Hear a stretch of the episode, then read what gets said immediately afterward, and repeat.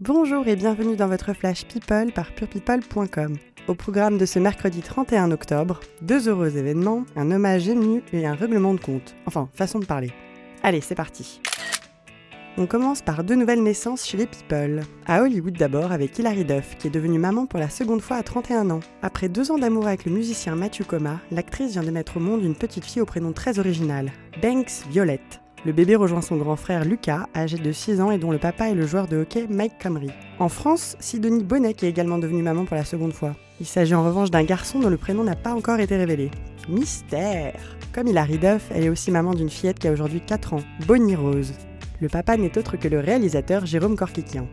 Bienvenue à ces joyeux bébés on poursuit avec l'hommage ému d'Antoine Decaune à Philippe Gildas. Au lendemain de la disparition du journaliste culte de Canal+, mort à 82 ans des suites d'un cancer, le père d'Emma Decaune s'est confié sur ses derniers instants passés avec son ami et collègue. J'ai des images qui se mélangent aux images plus heureuses il y a une vingtaine d'années.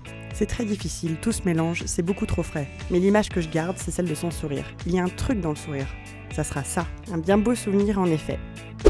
On finit avec Sylvie Vartan qui n'a pas l'intention de se laisser marcher dessus. Ou bien si, Bon, on sait pas trop.